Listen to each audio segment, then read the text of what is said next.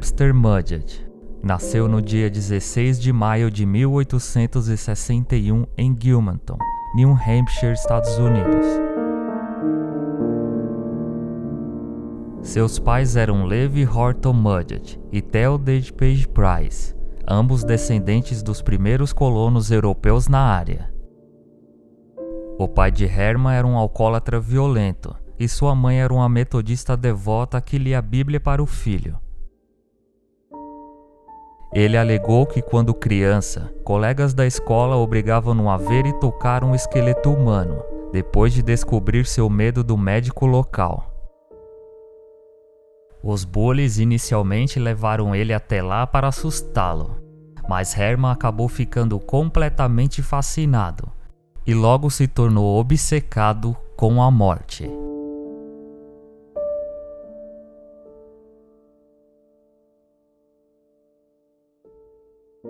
Em 4 de julho de 1878, se casou com Clara Mudgett Lovery. Seu filho, Robert Lovery Mudgett, nasceu em 3 de fevereiro de 1880, na mesma cidade natal do pai. Herman se formou em medicina na Universidade de Michigan em junho de 1884.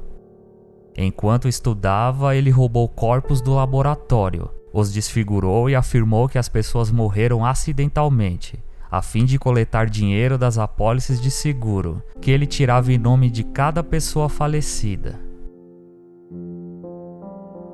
Mais tarde se mudou para Chicago para exercer a carreira farmacêutica. Também se envolveu em muitos negócios obscuros, sob o nome de Harry Howard Holmes nome pelo qual ficou conhecido.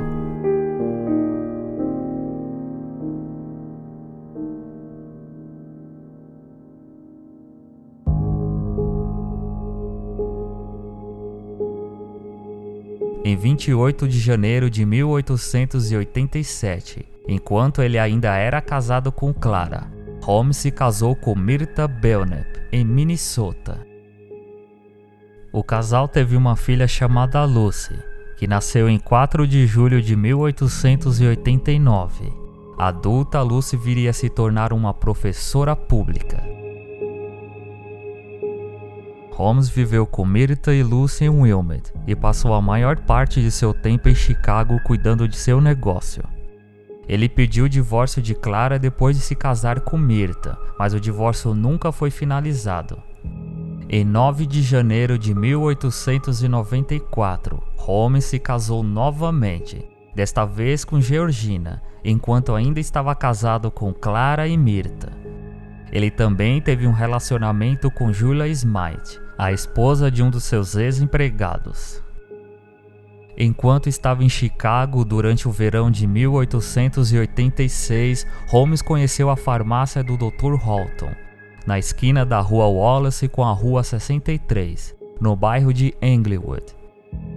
Com o Dr. Halton sofrendo de câncer, sua esposa cuidava da loja. Oprimida pela tristeza pessoal e pela responsabilidade de gerir um negócio, a senhora Halton deu um emprego a Holmes. Holmes provou ser um ótimo funcionário.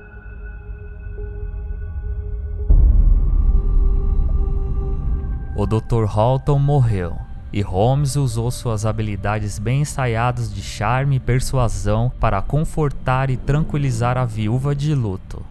Em seguida, ele convenceu a Sra. Halton que vender a farmácia lhe aliviaria de algumas responsabilidades. Foi acordado que Sra. Halton poderia permanecer residindo em um apartamento no andar de cima. A proposta de Holmes parecia ser uma dádiva de Deus à mulher idosa, e ela aceitou. Holmes comprou a loja, usando como pagamento fundos obtidos através da hipoteca das próprias luminárias da loja e do estoque de remédios. O empréstimo seria pago em parcelas mensais de 100 dólares, cerca de 3 mil dólares por mês em dólares do século 21. No entanto, a senhora Halton desapareceu misteriosamente.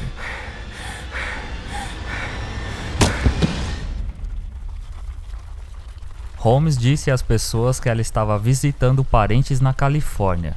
Como começaram a fazer perguntas sobre o seu retorno, ele lhes disse que ela estava gostando tanto da Califórnia que decidiu morar lá. Holmes comprou um lote em frente à farmácia, onde ele construiu seu hotel de três andares, apelidado de Castelo pelos moradores do bairro. Foi inaugurado como um hotel para a Exposição Universal em 1893, com parte da estrutura utilizada como espaço comercial. O objetivo da exposição era celebrar os 400 anos da chegada de Cristóvão Colombo ao Novo Mundo. O piso térreo do castelo continha farmácia de Holmes e várias lojas, enquanto os dois andares superiores continham seu escritório pessoal e um labirinto de mais de 100 quartos todos sem janelas, com portas que se abriam para paredes, e com corredores estranhamente angulares, escadas que levavam para lugar nenhum, e uma série de outras construções estranhas e labirínticas. Holmes repetidamente mudou de construtores, de modo que só ele compreendia plenamente o projeto. Durante o período de construção civil em 1889, Holmes conheceu Benjamin Pitezel, um carpinteiro com um passado não muito limpo. Holmes o explorava como fantoche em seus esquemas criminosos. Mais tarde, a promotoria descreveu Pitezel como uma ferramenta, uma criatura de Holmes.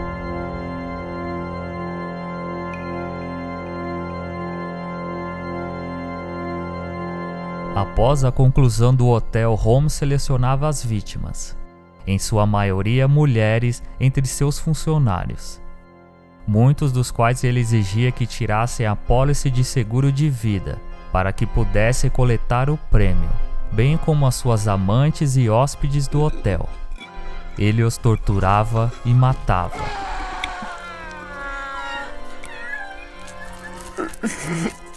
Alguns foram trancados em quartos à prova de som, equipados com linhas de gás que permitia a Holmes asfixiá-los a qualquer momento.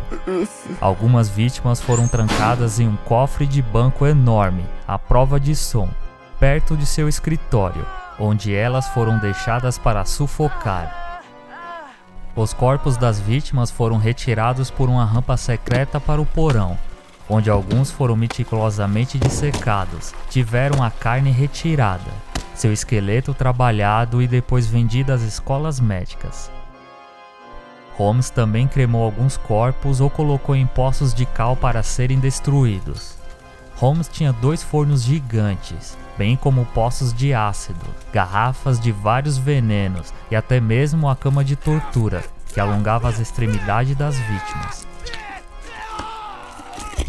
Através das conexões que ele tinha ganhado na escola de medicina, ele vendeu os esqueletos e órgãos com pouca dificuldade.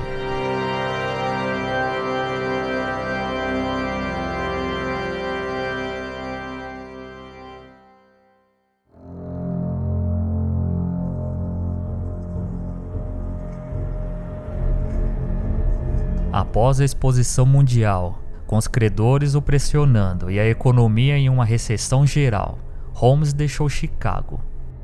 Ele reapareceu em Fort Worth, Texas, onde conheceu duas irmãs herdeiras de uma estrada de ferro. Ele prometeu casamento para uma delas e assassinou as duas, depois de ambas o colocarem como seu único herdeiro.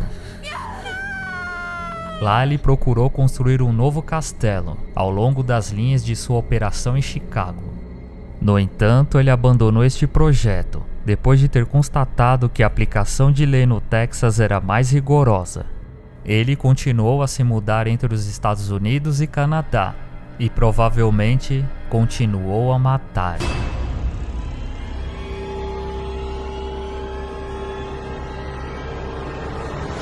Em julho de 1884, Holmes foi preso por envolvimento em uma fraude em corridas de cavalo em St. Louis.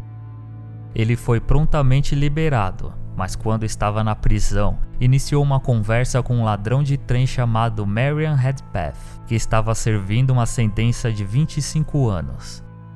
Holmes tinha arquitetado um plano para enganar a companhia de seguros e receber 10 mil dólares. Ele fez uma apólice de seguro de si mesmo e em seguida forjaria a própria morte.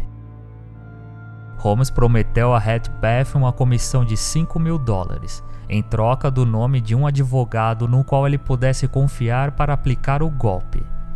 O indicado foi o coronel Jephthah Howard, um irmão de um defensor público que achou o plano de Holmes brilhante. O plano da falsa morte fracassou quando a companhia de seguros suspeitou e se recusou a pagar. Holmes inventou um plano semelhante com seu criado Benjamin Pitezel. Pitezel tinha concordado em forjar a própria morte para que sua esposa pudesse receber uma apólice de 10 mil dólares, que ela dividiria com Holmes e o advogado. O esquema que seria realizado na Filadélfia consistia em Pitezel registrar-se como inventor, sob o nome de B.F. Perry, e em seguida ser morto e desfigurado em uma explosão de laboratório. Holmes deveria encontrar um cadáver adequado para desempenhar o papel de Pitezel. Ao invés disso, Holmes o matou. Holmes recolheu a apólice no nome verdadeiro de Pitezel, que também estava em seu nome, para que ela permitisse que ele ficasse com a custódia de três de seus cinco filhos, Alice, Nellie e Howard. Apenas a filha mais velha e o mais novo, ainda bebê, ficariam com ela. Holmes viajou com as crianças através do norte dos Estados Unidos e do Canadá. Simultaneamente, ele acompanhou a Sra. Pitezel ao longo de uma rota paralela, o tempo todo usando pseudônimos diferentes e mentindo para a senhora Pitezel a respeito da morte de seu marido, alegando que ele estava escondido na América do Sul, bem como mentia para ela sobre o paradeiro de seus filhos, que muitas vezes estavam separados da mãe por apenas alguns quarteirões.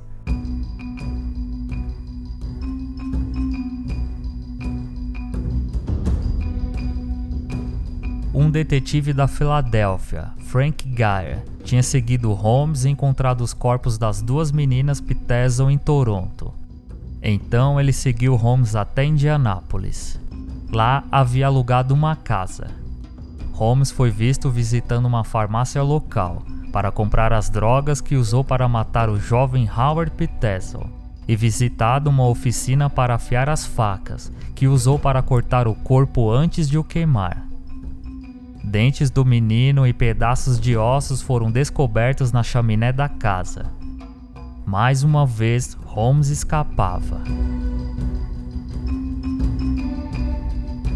Em 1894, seu antigo companheiro de cela, Marian Redpath, que nunca recebeu a quantia prometida por Holmes na indicação do advogado, alertou a polícia. A sequência de assassinatos de Holmes finalmente terminou quando ele foi preso em Boston, em 17 de novembro de 1894, depois de ser rastreado até lá desde a Filadélfia pela agência de investigação de Pinkerton. Ele foi detido apenas por um mandato temporário referente ao roubo de cavalos no Texas após a pessoa responsável pela custódia do castelo ter afirmado que nunca teve permissão para limpar os pisos superiores. A polícia começou uma investigação profunda ao longo do próximo mês, descobrindo os métodos que Holmes utilizava para cometer os assassinatos e depois desfazer-se dos cadáveres.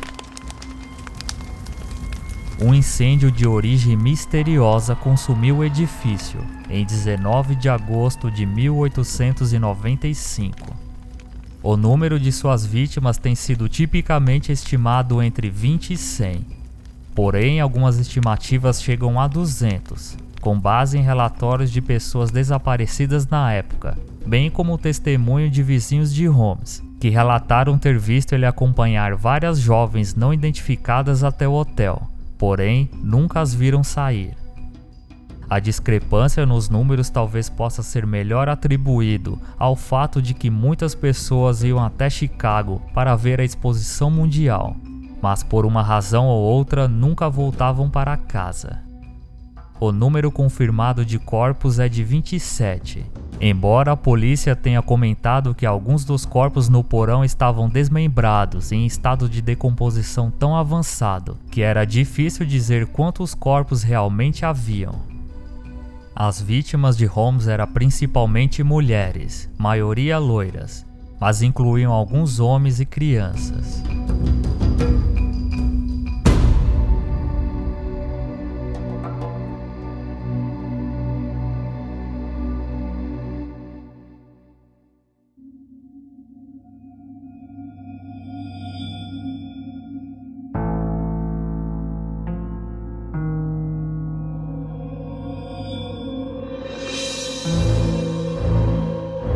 Enquanto Holmes estava na prisão na Filadélfia, a polícia de Chicago começou a investigar suas operações na cidade, enquanto a polícia da Filadélfia procurou desvendar o caso Pitezel, em particular o destino das três crianças desaparecidas. O detetive Frank Geyer da Filadélfia foi encarregado de encontrar respostas. Sua busca pelas crianças, assim como a busca no Castelo Holmes, recebeu ampla publicidade. Sua eventual descoberta dos restos mortais das filhas de Pitezel selou o destino de Holmes, pelo menos na mente do público. Holmes foi levado a julgamento pelo assassinato dos Pitezel e confessou, após a sua condenação, a 30 assassinatos em Chicago, Indianápolis e Toronto, e seis tentativas de assassinatos. Holmes recebeu cerca de 209 mil dólares pelos jornais Hearst em troca de sua confissão. Ele deu vários relatos contraditórios de sua vida, alegando inicialmente inocência e mais tarde que estava possuído por Satanás. Seu hábito de mentir tornou difícil para os pesquisadores confirmar qualquer verdade com base em suas declarações.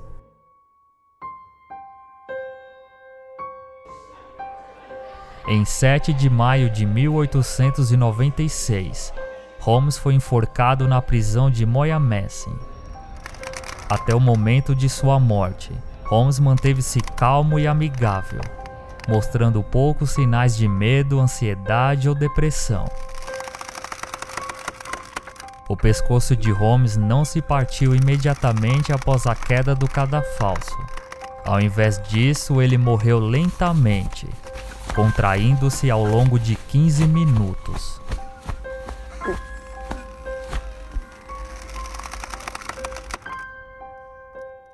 Na véspera do ano novo de 1909, Marian Redpath, que havia sido perdoado por informar sobre Holmes, foi baleado e morto por um policial chamado Edward durante um assalto a um salão de Chicago. Em 7 de março de 1914, o ex-zelador do Castelo da Morte, Pat Quillan, cometeu suicídio tomando estricnina Parentes de Quillian informaram que ele havia sido assombrado por vários meses antes de sua morte e não conseguia dormir. O local do famoso Castelo da Morte é atualmente ocupado por um edifício dos Correios dos Estados Unidos. Dr. Henry Howard Holmes foi considerado como o primeiro serial killer norte-americano.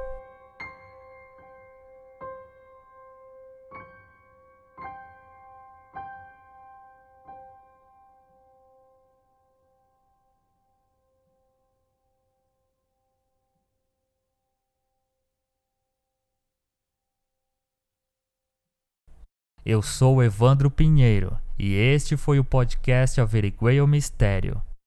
Envie suas sugestões, críticas, elogios, vale presentes para o e-mail averigueiomistério@gmail.com. Siga o arroba averigueiom no Twitter e o arroba evandro boss. Não deixem de curtir a página facebook.com barra averigueiomistério. Compartilhe o podcast nas redes sociais e apresente para aquele seu amigo ou amiga que gosta de um mistério. O tema deste episódio foi indicação do ouvinte Carlos, o arroba Carlos Machine no Twitter. Obrigado por ouvir e até o próximo mistério.